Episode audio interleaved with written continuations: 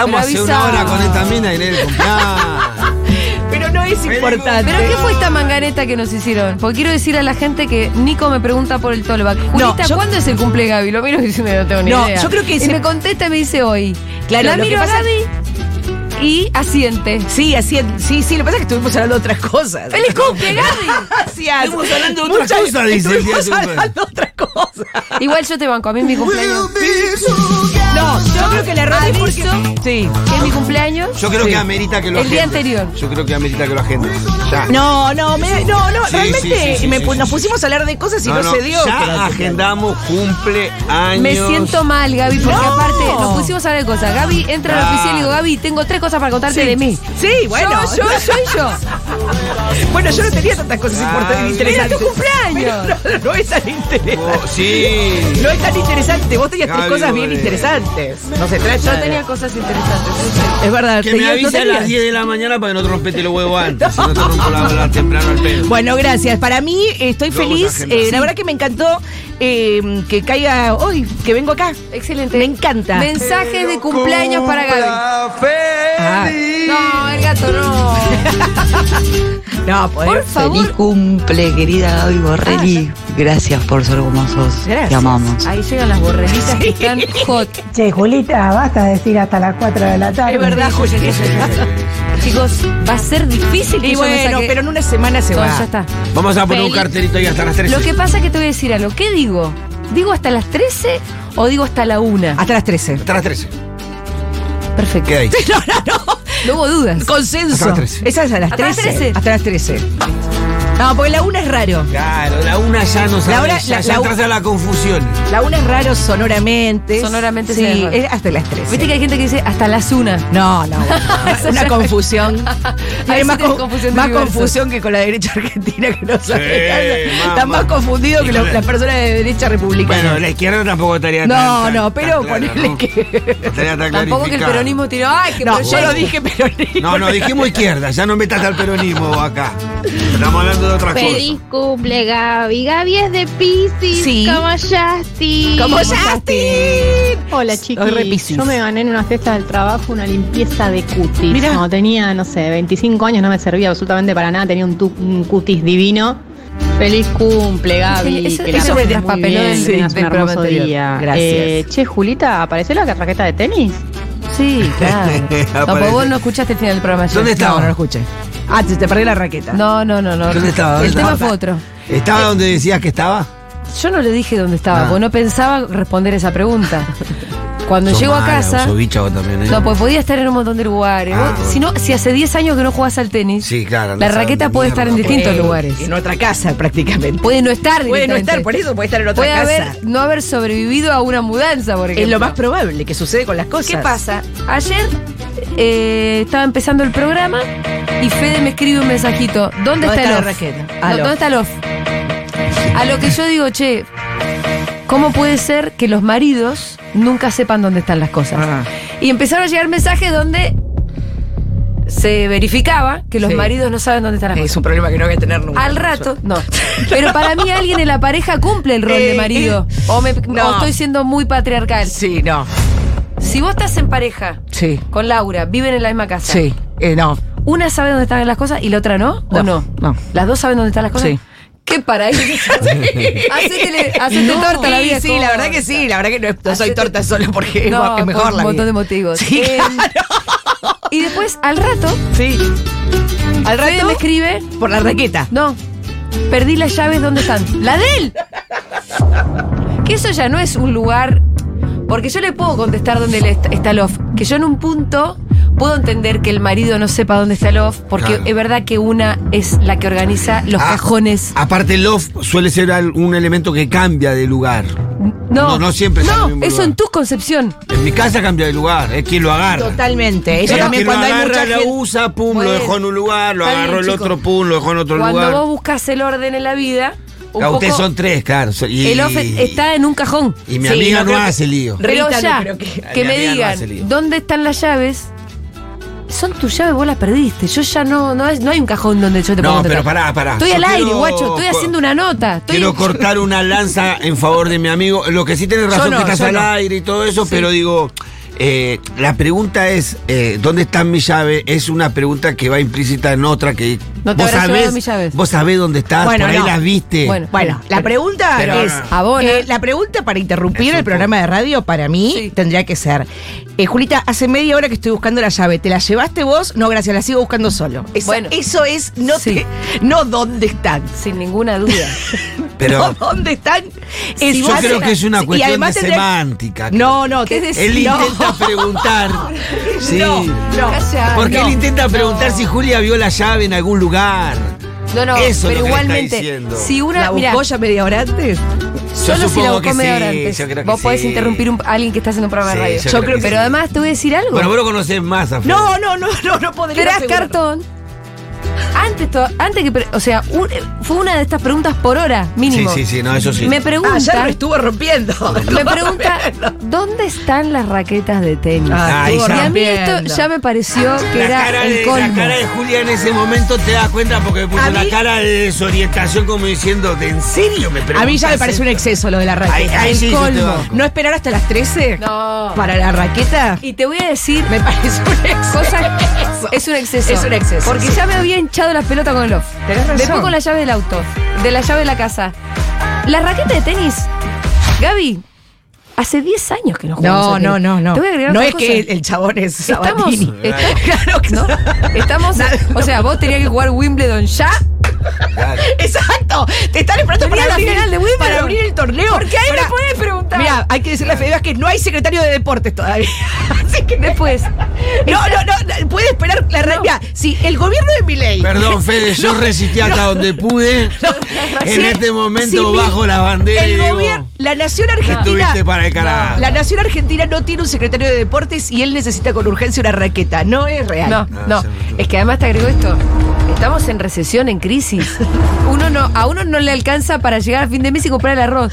¿A vos se te ocurre volver al tenis? Yo, explíqueme Un una deporte película que no estoy carísimo. Em, Eh, un deporte carísimo, ¿no? Explíqueme. No hay manera, porque Porque no la es- veo. Además, ya, escúchame, tenis, un lunes a la una de la tarde era No. un nivel de. De yate, de yate, Ah. Macri, de yate. Y pensás, Qué mal, Macri. qué mal que hice en partir una lanza por Fede. Ca- Terminé cagado a palo porque encima justo el día que viene Gaby Borelli está Julia Mengolini y yo quiero defender a Fede. No, Pitu, No, dice, estratégicamente malísimo, boludo. Chabón, la verdad que se merece. Perdimos, Fede, La condena social. Sí, la condena social merece. O replantearse, o replantearse O fíjate si conseguís un abogado defensor mejor porque yo no, no, no, no pude. los mensajes del lunes a la mañana al aire. No, no, eran así. No, la cara de Julia cuando le preguntó por la raqueta, imagínate la cara de Julia. Uy, no, me está llegando mensaje de Vázquez. Uy. No, no quiere que hagamos esto. Acá estoy ordenando la casa. Ah, muy, Muy bien, bien. Fede, muy bien. Las diversas ropas y calzados Diversa ropa me de la señora La señora, así que debe ser. que dejaste tiradas. Ajá. Además de limpiar la cocina de lo que cociné anoche. Qué tremenda la Cocina, convivencia Fede, de de- verdad. En fin. Todo eso mientras escucho la apertura donde Sí. soy vituperado. Me gustó la palabra. Al aire. Mientras juego con Rita porque la niñera se siente mal. Yo dije que Fede no cumplía con No. tareas del hogar. No, es muy específico. Nadie, na- nadie tiene, mira, eh, en términos, nadie tiene eh, problemas con la ley en general, sino en particular. nadie está, Yo nadie dije- está planteando, nadie está planteando, nadie está planteando la convivencia en general, sino un artículo específico de la ley, que es el off o la raqueta, muy claro, muy Que vuelva a específico. comisión. Que vuelva a comisión, no. que vuelva a pero no- comisión. No, va a volver a comisión la ley en general, cosa que no sabían los mileístas. Eh, no vuelve el matrimonio para atrás. sino Ahí se, está. Se, re- se reacomodan, se acomodan algunas cuestiones en particular. No hace falta agregar más Fede. Fede es el que cocina. Lo del orden igual, mi amor. La ropa que yo dejé tirada, no. Ah. Los calzones los levanto yo. Está jugando con Rita, sí. Pero Está ro- mucho ropita tirada dejaste desde desde ¿Yo? cuando, sí. menos que él. Ah, bueno. Bueno, chicos, eso, nadie tiene problemas con la ley en general. Es un problema en particular. Si no le preguntan a Pichetto. Pero- Ay, Dios. Y bueno. sigue, realmente soy la esposa de la década del 50. No, bueno, Fede, te fuiste al carajo. Yo ya sabía que el patriarcado era malo, ahora lo estoy experimentando. Bueno, no. Bueno, no, no, del no, otro no, lado. no, no se Chao, invierte el querido. orden de los factores. Chao, querido. Eh, Bueno, chao, nos vamos al resaltador.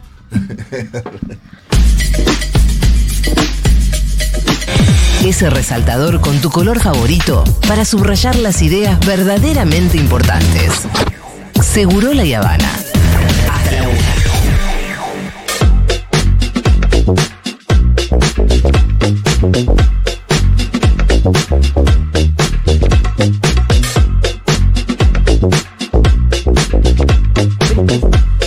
Bueno, chicos, tenemos muchísimos temas en el día de hoy. Eh, tenemos. Vamos ver. miren, vamos a entrevistar a Federico Angelini, que es vicepresidente del PRO y subsecretario de Intervención del Ministerio de Seguridad de la Nación. EPA. Lo conozco. ¿Ah, sí? Eh, eh, fue, mi- fue funcionario de la unidad de gestión e intervención social, que es la que atiende las villas en la primera gestión de Macri. Eh, así que vamos a portarnos bien. Sí, no pelear. Con respeto. No, digo porque por ahí la gente piensa que. La gente que no se pre- piense que yo me voy a andar haciendo la cocorita con opositores, ¿eh? No me pidan que yo, ay, eh, vaya a torear a nadie. No. No, se pregunta, se repregunta con profesionalismo, pero nadie se va a andar haciendo la heroína acá. Va a venir Juan Manuel Carr, Juanma, nuestro columnista de política internacional, con Mónica Benicio, que es militante de derechos humanos, feminista y activista, y es la compañera de Marieli Franco, Exacto. la viuda de Marieli Franco, quien fue brutalmente asesinada en el año 2018, eh, un asesinato que tuvo muchísima repercusión internacional porque fue un asesinato político. Político. Vamos a tener móvil de Rosu también, vamos a tener eh, columna de Quique Viale y columna de Gaby Borrelli. Exacto. Bien, ¿de qué vamos a hablar hoy, Gaby? Hoy vamos a hablar de Borges, directamente, Ajá. así, a lo vida y obra, y al analizar un libro sobre Borges, un libro sobre Borges feminista. ¿En serio? Sí. ¿Me estás Bueno, hablando en bien, Te serio? lo juro, lo escribió Estela Canto y me parece uno de los libros más feministas que leí en los últimos Mira tiempos. vos. Mira vos. Sí. ¿Había un Borges feminista? No, no, Ah, había no, una mujer que lo miraba, que es Estela Canto, que, Estela Canto que quedó relegada como al lugar de esa novia a la que Borges nunca le tocó el pelo, pero que el libro de ella que se reeditó eh, me parece una genialidad. De eso vamos a hablar. Y de, y de no la ven y lo que vio Borges. Me interesa un montón. ¿Vieron ¿No que- la ven? ¿No la ven? Viste que ayer, actual, ayer, ayer Johnny Viale le dice a Patricia Bullrich, Patricia Bullrich ¿vos la ves, Johnny Viale? Sí, yo la veo. Bueno, ¿qué veía Borges? A un ciego de la Argentina. Viste que estoy. Bueno, acabo de terminar El nombre de la rosa, una de las novelas más Sí. importantes del siglo XX. Inspirado en Eh, Jorge Luis Borges. yo no sabía eso, es espectacular. Claro, ¿cómo se llama el protagonista? Sí, Jorge de, de Borges, no me acuerdo. El, pero que es un hombre ciego, que es el bibliotecario. Exacto. En las sombras, en realidad. Pero es conservador y además es, de alguna manera, la némesis de Guillermo, que es eh, el que llega a la abadía a investigar los crímenes y que de alguna manera representa a Humberto Eco. Totalmente, claro. Eh, y yo no sabía que era una disputa que tenía con Borges. Sí, estaba inspirado en el cuento, se dice, vamos a hablar de ese cuento, y en el Zair, eh, que es un cuento de Borges que parece que inspiró eh, a Humberto Eco para escribir el nombre de la Mira, bueno, espectacular. A mí me avisó Fede Vázquez, mi señora. No, mentira, Fede, dale.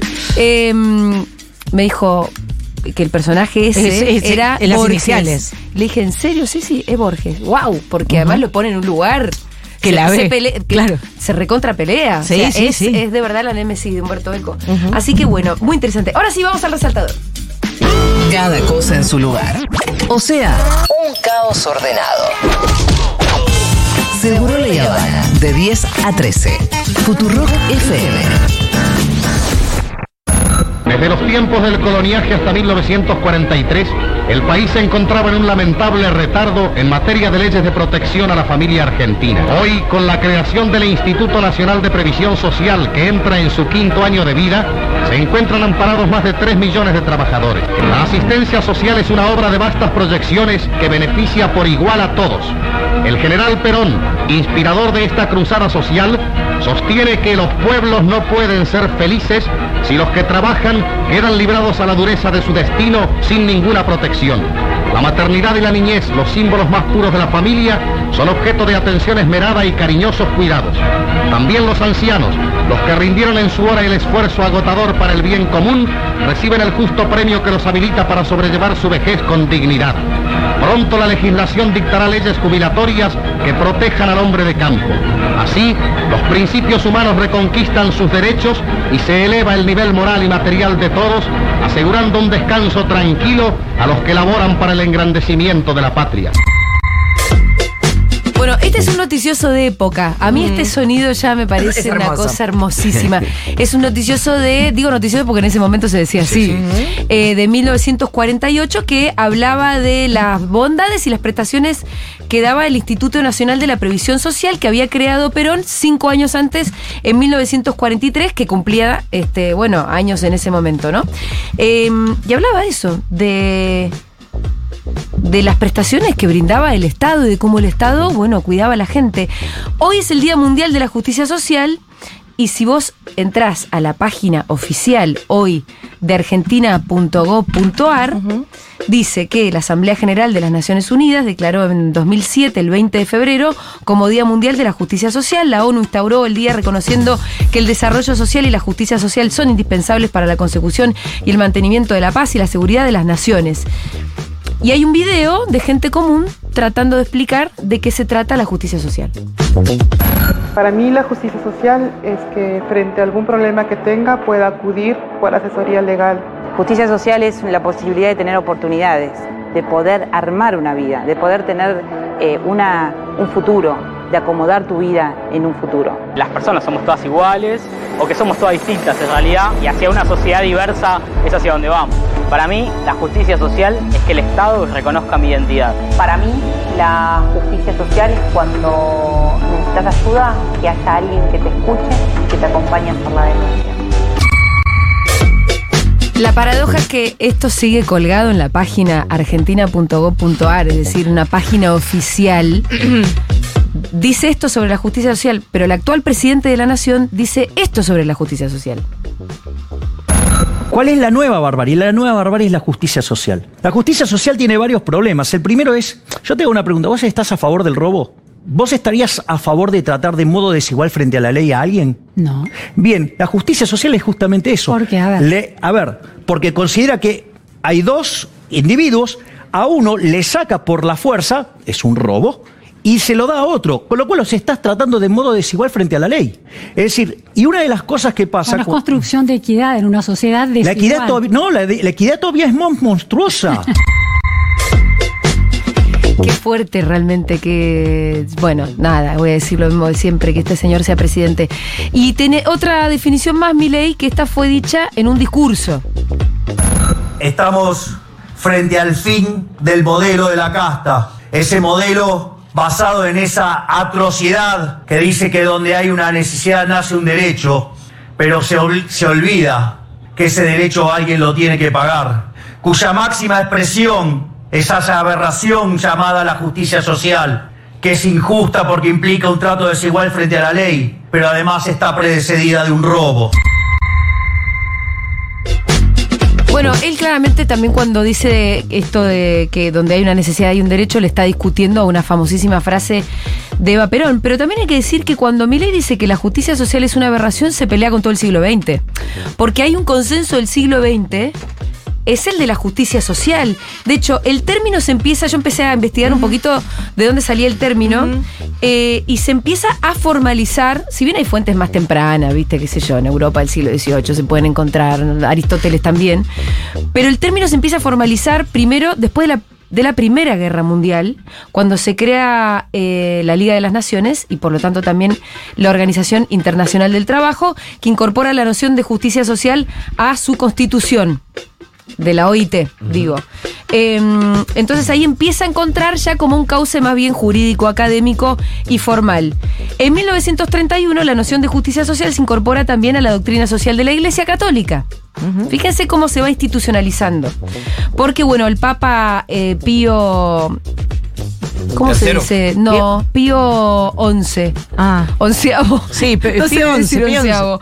El Papa Pío XI eh, incorpora esto, el concepto de la justicia social, en su encíclica cuadragesimano. Bueno, entonces dice cada cual, dice, em, A cada cual, por consiguiente, debe dársele lo suyo y en la distribución de los bienes, siendo necesario que la participación de los bienes creados se revoque y se ajuste a las normas del bien común y de la justicia social. Pues cualquier persona sensata ve cuán gravísimo trastorno acarrea consigo esta enorme diferencia actual entre unos pocos cargados de fabulosas riquezas y la incontable multitud de los necesitados. Bueno, y después la justicia social se fue incorporando a las constituciones del mundo. No vamos a hacer un repaso de todo eso porque, bueno, fueron muchas, pero a lo largo del siglo XX las constituciones. Y la primera fue en 1937 la constitución de Irlanda.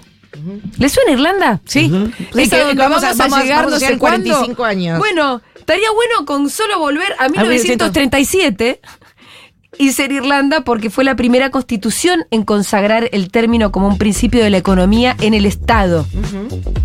Bueno, obviamente que la justicia social siempre tuvo sus detractores. No es que mi ley viene con una novedad. De hecho, eh, si te pones a investigar, uno de sus principales detractores y primeros detractores fue un tal Frederick von Hayek. Que si le suena, le suena Frederick porque, porque mi ley siempre lo trae a Ah. colación a Hayek. Porque es de la escuela austríaca Ay, este chiflado. que- sí. Es de los chiflados de la escuela austríaca. Pero bueno, eran posiciones siempre minoritarias. Como les digo, la justicia social fue un gran consenso del siglo XX. Em, bueno, el significado de justicia social varía un poco. No es que hay una definición eh, unívoca. Vas a poder encontrar algunos que incluyan al Estado y otras definiciones que no lo incluyan al Estado. Pero la mayoría de las definiciones incluyen que es un deber del Estado de distribuir ciertos medios mínimos vitales, como los derechos económicos, sociales y culturales, por ejemplo, la protección de la dignidad humana y las acciones afirmativas para promover la igualdad de oportunidades. Y la última definición que encontré, de las más renovadas de las quiero decir, de las más modernas, es de el año 2020, que es del diccionario pan hispánico, del español jurídico, que dice eh, que es una obligación a cargo del Estado de procurar el equilibrio y la equidad entre la población, principalmente en favor de las personas desfavorecidas. Exacto. Bueno, y hay otras definiciones clásicas también que por ahí no lo incluyen al Estado, como el, el del diccionario de Cambridge, que define la justicia social como la idea de que todas las personas deben tener los mismos derechos y oportunidades y que la riqueza y los recursos de un país deben beneficiar a todos en ese país. Pero no mete al Estado necesariamente. Acá, lo, lo que yo decía, que hay detrás de la, de la justicia social, de la idea de justicia social, una idea de sentido común, que es lo que está en disputa en este momento, es la Argentina y que por eso es modelo, ¿no? En, en realidad, mi ley se, eh, eh, está eh, en la, en la boca del mundo, ¿no? Porque tras eso hay una concepción de que el ser humano, por el solo hecho de haber nacido, le corresponde comer y vivir bien. Por ninguna otra cosa que por el hecho de haber nacido. Exacto. La justicia social, ya que le gusta tanto esa palabra la premisa al presidente de la nación, ¿no? Parte de la premisa, porque lo que él quiere cambiar, o lo que eh, este, eh, eh, eh, la escuela austríaca, ¿no? Filosóficamente quiere cambiar, es esa premisa. Que vos por el hecho de haber nacido, la justicia social implica, va a ser el Estado en algún momento, pero implica una concepción del, del, del alma y del cuerpo, donde por el solo hecho de existir, vos tenés el mismo derecho a otra persona. Eso lo garantiza. Bueno, en el siglo XX lo garantizaba el Sí. Estado-Nación, Sí. ¿no? Antes lo garantizaba. pero- Claro, y además me pareció interesante que la noción se empezara como a formalizar de alguna manera después de la Primera Guerra Por Mundial. supuesto. Porque la Primera Mundi- Guerra Mundial, que fue una chifladura total, fue una chifladura, eh, obviamente que se puede explicar en términos de tensiones entre imperios y todo, pero después una vez que se mandaron a la guerra esa, fue una irresponsabilidad absoluta. Millones, una generación entera de pibes europeos que murieron sin saber bien por qué estaban muriendo. Una guerra de trincheras que fue Eterna. eterna, eterna, donde aparte. Bueno, ahí está la famosa novela de. de, em, La nove- eh, novedad en el frente. con- Sin novedad en el frente, que, que, que es este título que además habla como de esta ironía, porque. Los pibes habla- arrancan como de una manera no muy los inocente. pibes arrancan recontentos, porque de Por hecho, supuesto. porque el otro día Orgullo. escuchaba un podcast de, de una historiadora que a mí me gusta mucho, que se llama Diana Uribe, colombiana, se los recontra recomiendo porque es bárbara, que ella dice, una guerra, a una guerra se va con la idea de la guerra previa que se vivió. Entonces, a la Primera Guerra Mundial se iba con la idea que se tenía de las guerras del siglo XIX, que eran guerras como más, más valerosas, más glamorosas de alguna manera, sí. más épicas, Más más, de cuerpo a de cuerpo, cuerpo a cuerpo. ¿entendés? Que más de gloria, con bailes, con Sí. cosas así. Y la, la Primera Guerra Mundial fue un asco de mierda. Vivieron durante años adentro de unos pozos, con barro, con nieve, con ratas, con infecciones, con la ametralladora, Sí, sí, que sí, además con- eh, fue eh, la tecnología, el servicio de matar a mansalva, ¿no? Sí, y donde vos no veías ni siquiera quién estaba matando, Y totalmente deshumanizada. Quedó, quedó totalmente trabada la guerra en un momento Trabada. en donde se disputaban cinco metros para acá un día. Los informes eran Sí. ganamos cinco metros, ganamos 20 metros. Claro, y lo que decía era que el título este de Sin novedades en el frente hace alusión a de un día en el que se murieron muchos miles de soldados, todos los amigos del autor. Es decir, Tremendo. un día espantoso, pero que el parte era sin novedades en el Sin frente. Porque básicamente Claro. no había pasado nada. No Pero había habían avanzado. muerto miles. Pero habían Claro. muerto miles. Pero había no se había miles. avanzado para ningún lado, la guerra estaba trabada en ese Se trababa ahí en las trincheras.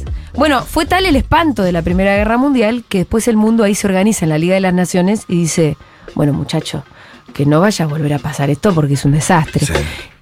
¿No? Entonces la OIT y todas estas otras agencias surgen de esa voluntad. Y de En esa una- voluntad surge la idea de la justicia social En y un- de un Estado además que tiene que más o menos cuidar, distribuir. Sí, en una sociedad en donde estaba lleno de huérfanos, de viudas y de, Y de desamparados. mutilados. También de Mutilados, La de cantidad de millones de personas Claro. que quedaron sin un ojo, sin un brazo, discapacitados, pero una generación entera. Sí, y Los que volvieron, quedaron- volvieron sin un brazo. Y pibes, como digo, se quedaron sin padres, mujeres se quedaron sin esposo, familia totalmente destruida. Entonces era una necesidad evidente ver que haya que construir algo que pudiera contener todo ese desastre. Bueno, es una Y idea contraria al individualismo, Sí, ¿no? Contraria al individualismo que evidentemente necesitó el siglo XX de esa, esa herramienta cultural y, so- y social, de la justicia social, para poder reactivar una economía mundial, ¿no? Sí, que era el estado de bienestar, ¿no? Exacto, el estado de el esta- el- Exacto. A, lo que, a lo que se apuntaba era el estado de bienestar que lo garantiza la justicia social. Bueno, es que el con- gran consenso del siglo XX es el estado de bienestar. Claro. Que además se, se va reforzando después, Por ¿no? Porque, porque Roosevelt lo refuerza muchísimo. Sí, porque todas las fuerzas que se fueron desatando, inclusive el capitalismo, apuntaba a eso. O sea, ¿cómo te vendían el capitalismo? Como la posibilidad de llegar al estado de bienestar más rápido, donde todos consigan su sueño, ¿no? Exacto, ¿Qué forma tomó el estado de bienestar en Argentina? Y peronismo. Exacto. Y acá me parece que además el peronismo le agrega una dimensión a estas definiciones más frías que acabo de traer de lo que es la justicia social. Vamos a escuchar un fragmento de un discurso de Perón Bueno. donde define qué es la justicia social peronista. El justicialismo posee su propia doctrina.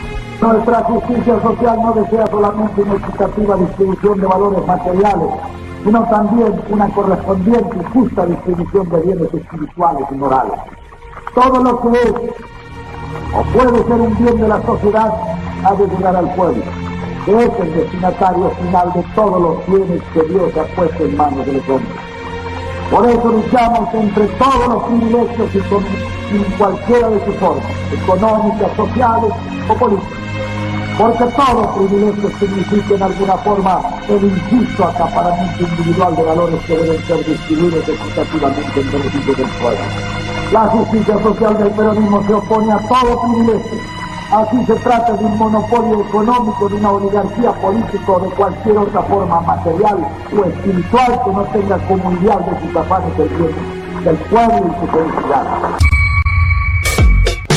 Bueno, a mí realmente me pone siempre la piel de gallina. Por ahí el audio no era muy bueno, no lo escuchamos, no, no, lo encontramos eh, mejor porque eh, lo sacamos de una peli, ¿no? De la peli de Fabio, pero Sinfonía. no Sinfonía, de Sinfonía sí. de un Sentimiento, exactamente. Eh, les quiero remarcar esto por si no se escuchaba del todo bien. Lo pueden ir a es buscar y está subtitulado Sí, en YouTube, sí. está subtitulado y se entiende mejor. Fíjense cómo Mileito habla de los privilegios. Ujú. Totalmente. Perón también habla de los privilegios. Pero él hablaba, la justicia social del peronismo se opone a todo privilegio, así se trate de un monopolio económico, de una oligarquía política o de cualquier otra forma material y espiritual que no tenga como ideal de sus afanes el bien del pueblo y su felicidad. Esto es pelear contra los privilegios, no es darles todo a los monopolios económicos y a la oligarquía. Sí, sabía definir mejor, o sea, la, la definición de casta política es más confusa que la de oligarquía política que le daba Perón. Y bueno, sí. Porque- ¿Qué carajo es casta? Claro. No, es un amplio término además pre-siglo XX. Claro, ¿no? y, y- y- y Perón cuando decía la oligarquía política en ese momento, cuando el pueblo escuchaba, se sabía a quién se refería. Totalmente. A los conservadores que venían gobernando la patria desde a los años 30 hacia atrás, ¿no? Eh, hoy, era hay- más dif- hoy es más difuso saber quién es la casta, porque en definitiva. Es buenísimo, o eso, sea, claro. O sea, la, ca- la casta es quien dice mi ley que sea la casta. Totalmente. La casta es lo que Milei diga que es la casta. Ahora sí, por sí- eso, bueno, y el pueblo lo entiende eso. Porque en el chiste, ¿viste? Eh, Sí. En el chiste está, eh, yo soy la casta, ¿viste? Sí. Ay, me aumentaron el colectivo, yo soy la casta. Como Sí. que, como que Ahora la se- casta. nos empezamos a reír de. Ahora se empieza a reír, pero por justamente por lo que dice eh, Pitu. El- el- la casta no, no tiene una, una, una organización fuera de la, de la mente de lo que mi ley dictamina que es la casta o no.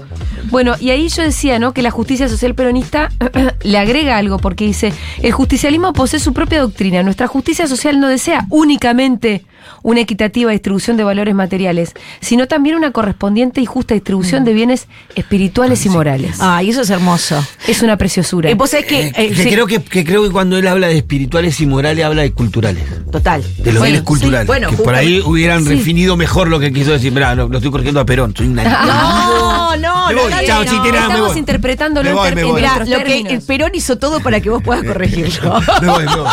en un programa de radio. Me voy. Bueno, Eh, pero no- no, sí. no, porque quería que yo había, había eh, también había, eh, pensando en justicia social, había recordado una cita de Perón donde habla del alma, que eso también me gustó muy lindo, que es en, en- en 1951, que dice que eh, toda organización presupone eh, que la formación de todas las almas creando un alma colectiva. Y dice algo muy lindo Perón ahí, que también es muy existencialista, ¿no? Que dice, son las almas los que llevan los cuerpos y no los cuerpos a las almas. ¿No? Entonces dice, primero tenemos que ocuparnos de la, del alma de esta organización.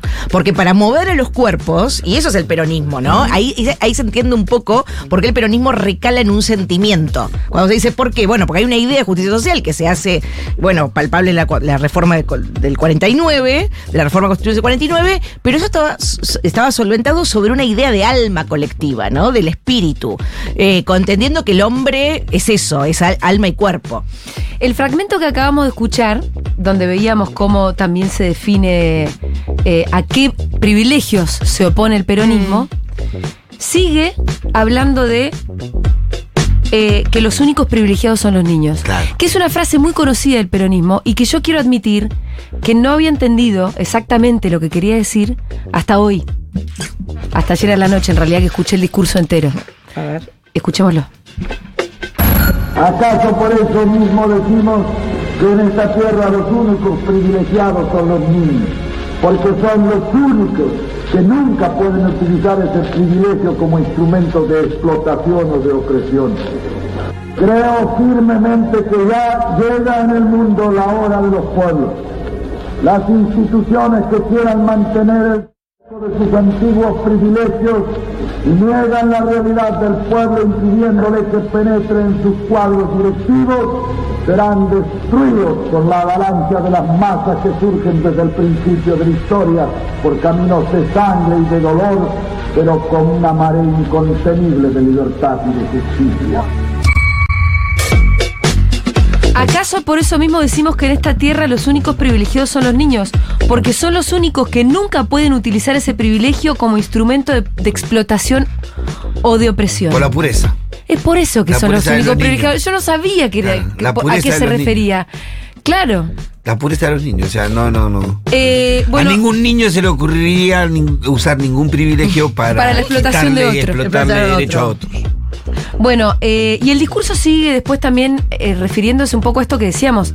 Hay un contexto, después habla de, de- de- de los pueblos, eh, del resto de los pueblos del mundo, y de cómo el peronismo le había tocado en este momento histórico en Argentina tomar esa bandera, ¿no? Pero que formaba parte también de, eh, de un contexto universal. También lo que significaba ese discurso en un mundo que, que era muy distinto a esto, en donde el trabajador era totalmente explotado, donde no tenía un solo derecho, ¿no? En un mundo en donde Perón le estaba hablando de justicia social a quienes estaban viviendo en los campos tirados en el medio de la tierra, cosechando ocho meses al año por dos pesos. Sí, sí. Sin tener ningún derecho, 14 horas, 20 horas por día trabajando, ¿no? Entonces de repente aparecía un hombre que le hable a ese pueblo de justicia social después de haberle dado derecho a través de la Secretaría de Portera como una cuestión yo diría, de mística muy, muy particular la que se generaba en ese contexto.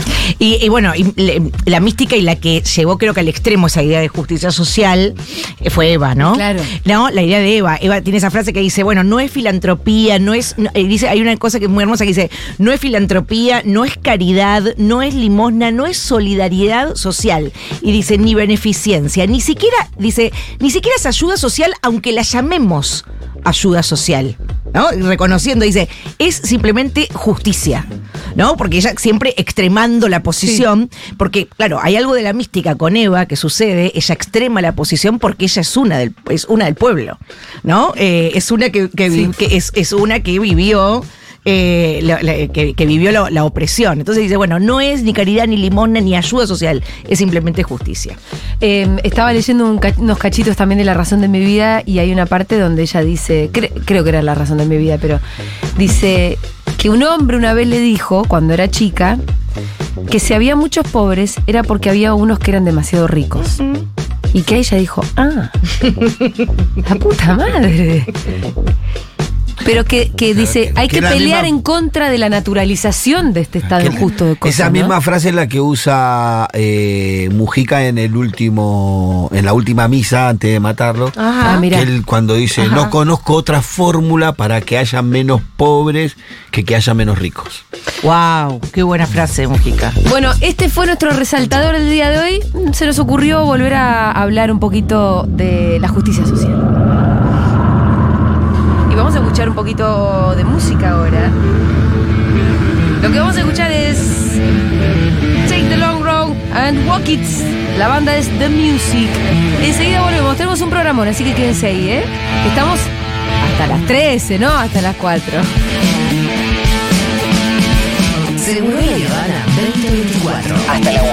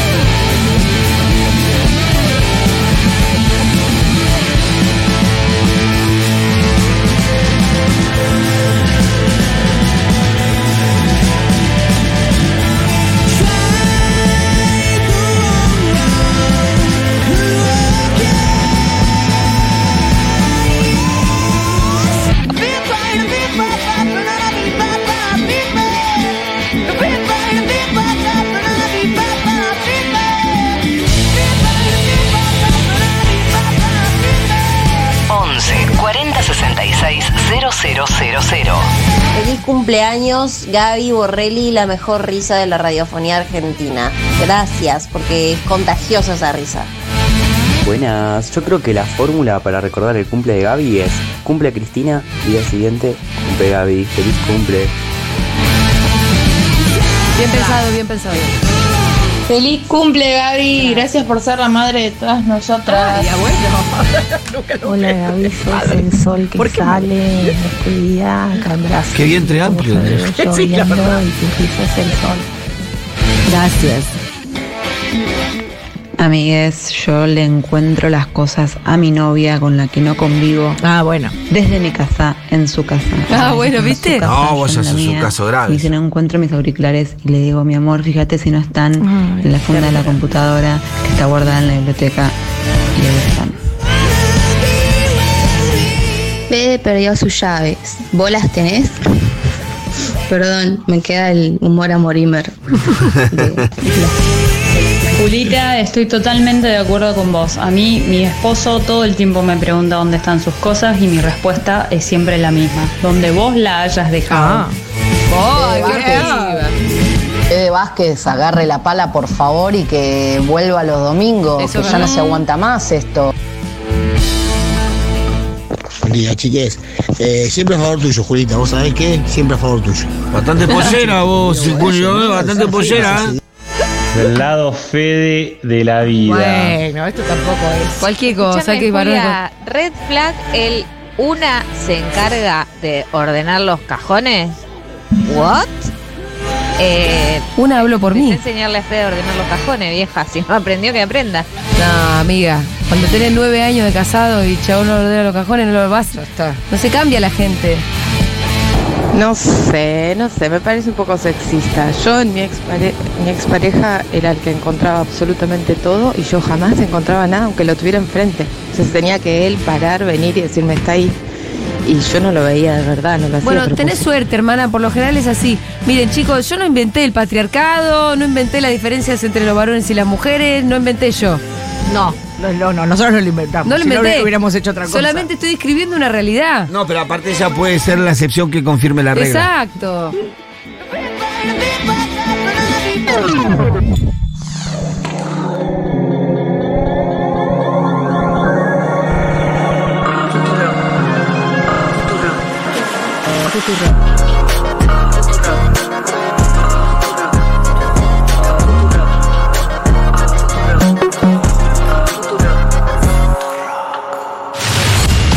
Seguramente usted no lo sabía. Un miércoles como hoy, se inventaba en la casa de Ludmila el churro, tal cual lo conocemos, pero sin dulce de leche. Solo le ponían azúcar. ¿Lo sabías?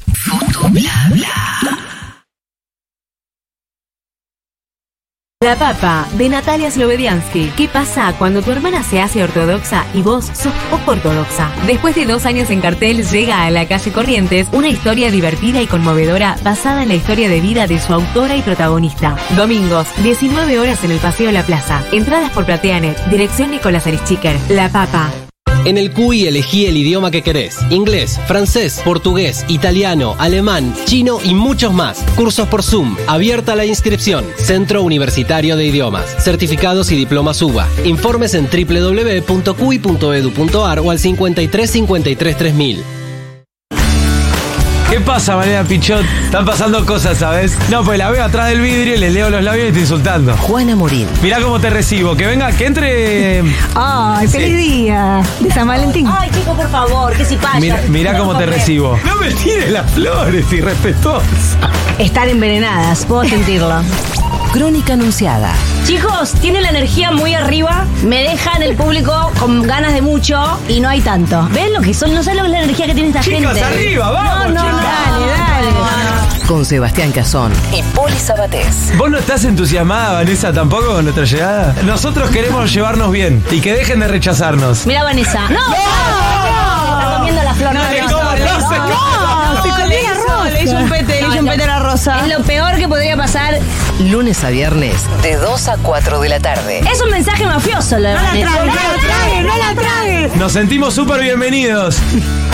Futurock.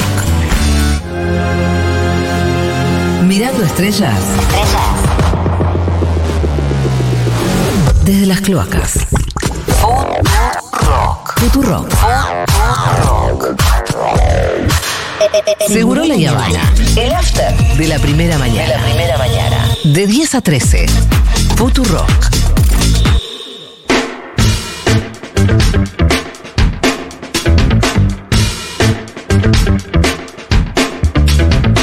Hola. Bueno, chicos, ayer habló el presidente de la Nación, Javier Milei. Así. Cada vez que diga esto, va a ser como. ¿Qué pasó anoche? Ayer Nico Terechuk daba una definición que le gustaba al Pitu, ¿no? Que hay gente que votó a Milei como en bajo estado de emoción violenta y que es como la película ¿Qué pasó anoche? Claro, ¿y que al otro pasó? día te despertás y decís que hay un tigre en el baño.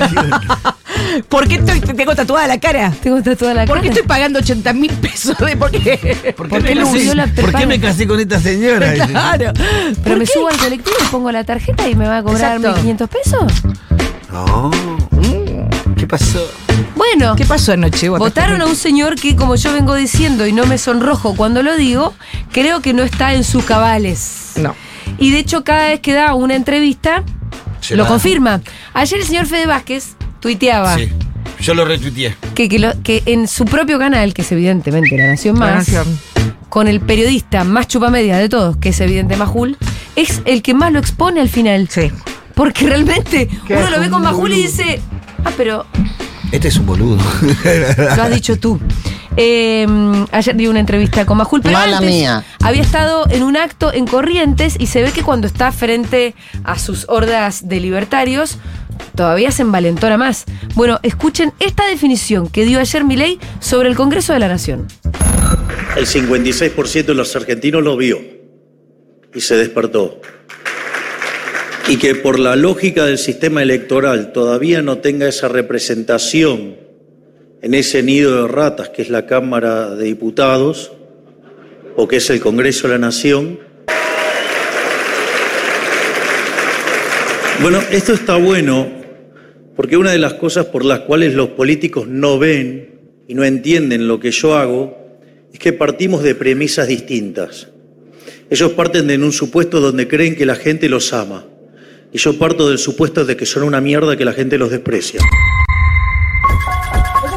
Ayer, eh, lo Qué vi, fuerte. es fuertísimo, pero vos sabés, cuando termina de decir esto, Sí. él hace un gesto con la mano como pidiendo el aplauso. Ajá. Ah, Porque el, el auditorio, un auditorio que absolutamente le es, eh, bueno, le, le- le festeja todo, pero él termina esto y termina diciendo como... ahora aplaudan. Ahora aplaudan, hace un gesto con Así la mano. que se habrán quedado medio. Y No, porque el, realmente lo, lo del nido, tratar a la Cámara de, Hay de- un- de tra- tratar a la Cámara de Diputados de nido de ratas es realmente un fascismo explícito. Sí. No hay otra manera de llamarlo. Mm. Digo, no hay relatividades entre tratar al poder legislativo de la nación de nido de ratas.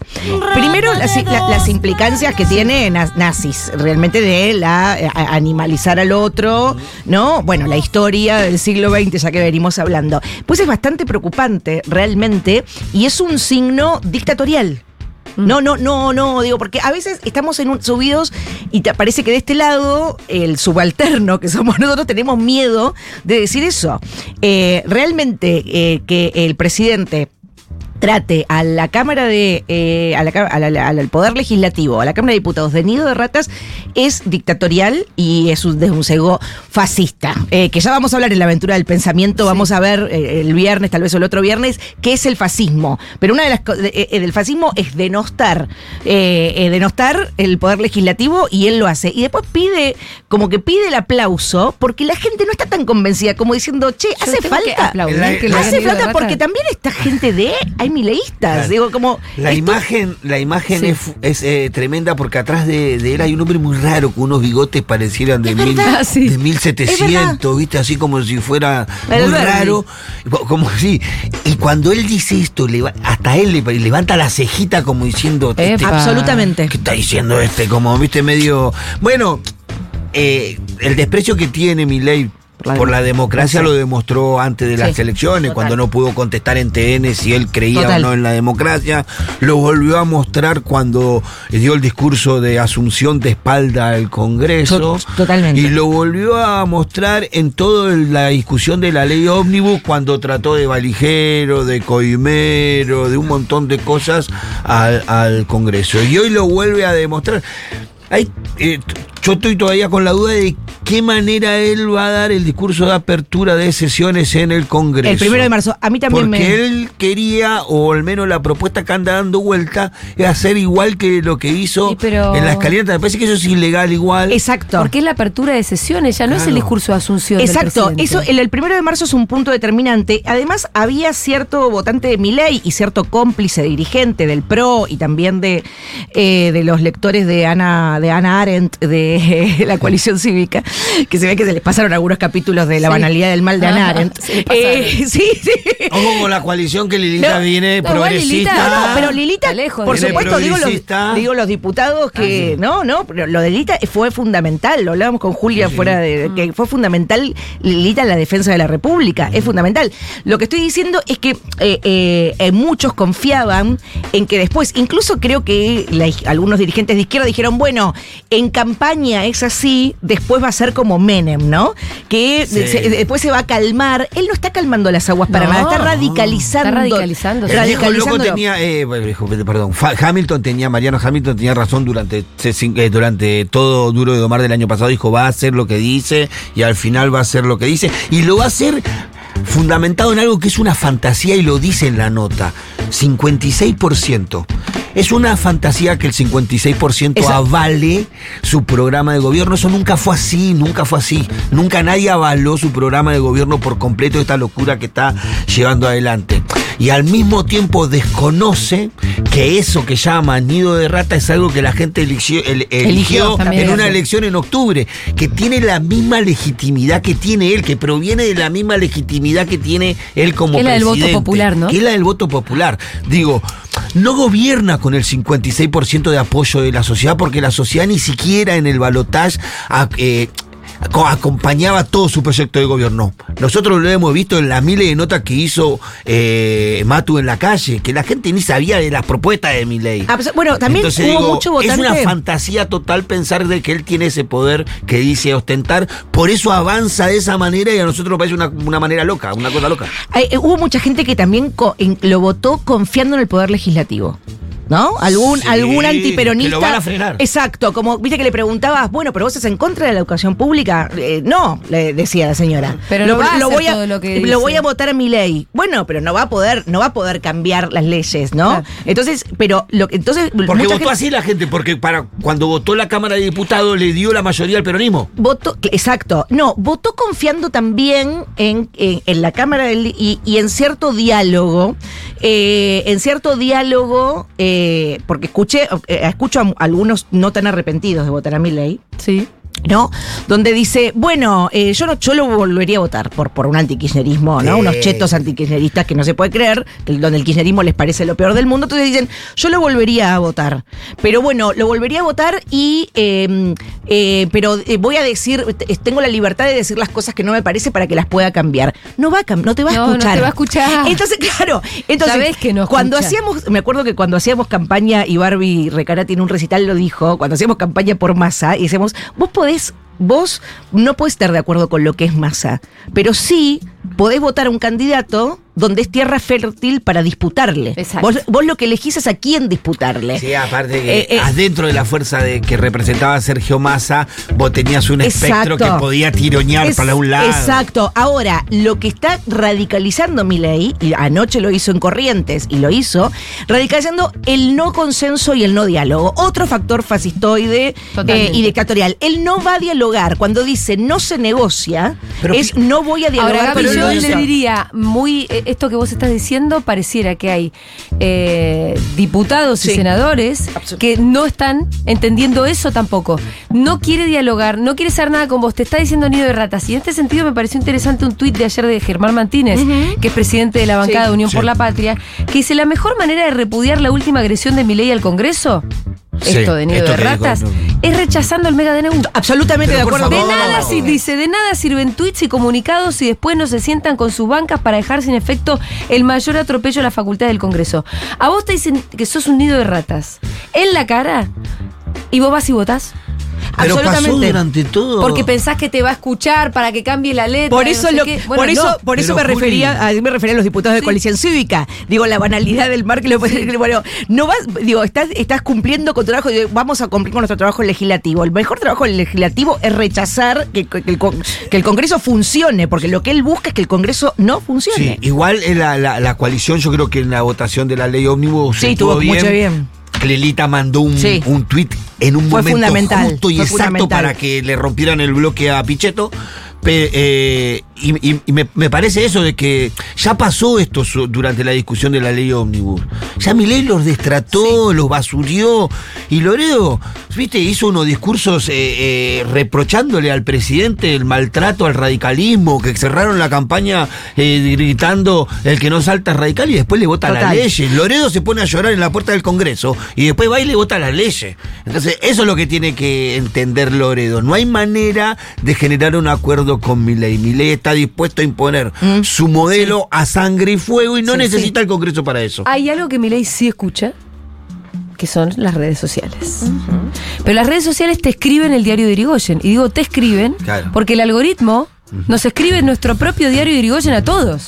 Más si es amigo Yo de- cuando entro a mi timeline, Sí. estamos Sí, todos en contra de Por eso Milei. pensamos todos que viste, cuando diga, va a ganar más. Ay, sí, porque Estamos todos. Entonces, imagínense lo que será el timeline de Milei. Bueno, yo hoy tengo una catarata de puteadas por Moreno, pero bueno. Bueno, más o cada menos. tanto ocurren estas cosas. Después me lo contás, Pitu. Escuchemos eh, el audio en el que Milei, bueno, para él está todo bien, porque sus tweets tienen muchísimas impresiones. y sos un presidente. Entonces dicen, este tipo está loco, este tipo es un cabrón, este tipo responde, este tipo agarra el tweet y empieza, pa, pa, pa, pa. Hay que sacarle el teléfono, hay que sacarle el tweet, hay que sacarle ex, hay que sacarle las redes sociales. ¿Qué le decís a esos? que no les gusta el mercado. Digamos, si la- a ver, yo hice un, un tuit largo contra la casta, ¿no? Después de la votación. Tuvo 7 millones de impresiones. Listo, que digan lo que quieran. Los números mandan. Eh, yo creo que hay que ver, ¿no? Porque no tenemos idea. Ayer lo hablábamos con Nico Terechuk, ¿qué es lo que va a encender el chipazo? Porque en Chile aumentó el boleto un Sí, poquito así sí. y se armó una revuelta social que daba cuenta de 20 años para atrás. O 40, ¿qué digo? Sí, no, sí, sí, más. Eh, Sí, no se sabe cuál es lo que va a en desencadenar. San Pablo en 2018 lo que desencadenó una serie de protestas que terminan destituyendo de alguna manera a Dilma, fue el, el comienzo de eso, fue el aumento del boleto. No sé qué va a pasar acá ni cuándo, pero aunque sabemos de la incidencia que tienen las redes sociales, lo que sabemos es que no se gobierna en Twitter. No se gobierna con Twitter. Y que vos no encontrás el consenso en Twitter, aunque él esté en ese flash, cuando la gente no pueda de verdad subirse al colectivo para ir a laburar, y bueno, ahí va, evidentemente va a haber un límite. Eh, que no conocemos, no sabemos cuándo va a ser, no sabemos de qué modo va a ser, pero me parece que se están pasando un poquito, ¿no? Se están pasando un poquito de Milei, de loco, de arrogante, de fascista, y el poder económico que le da manija se está pasando de chorro. Se está pasando de chorro. Porque acá están aprovechando esta circunstancia para rapiñar lo más que pueden su rentabilidad. Si existió, y volviendo al comienzo del programa, en algún momento el estado de bienestar, no fue por pura beneficencia, sí tuvo que ver, bueno, con circunstancias históricas donde el mundo dijo, che, reorganicémonos un poco porque esto es un quilombo, pero también tuvo que ver con que hay que distribuir un poquito las cosas.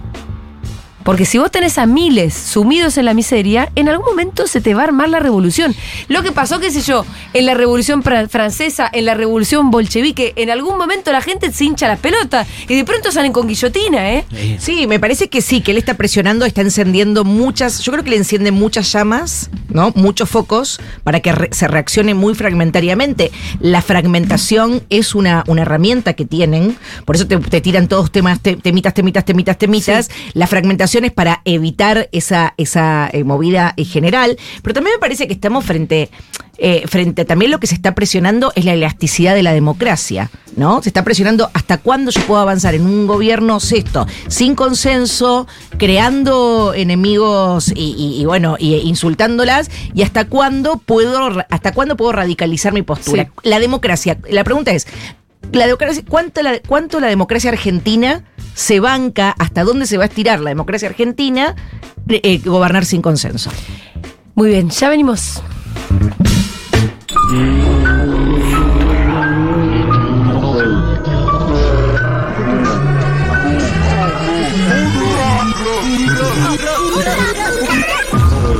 Futuro.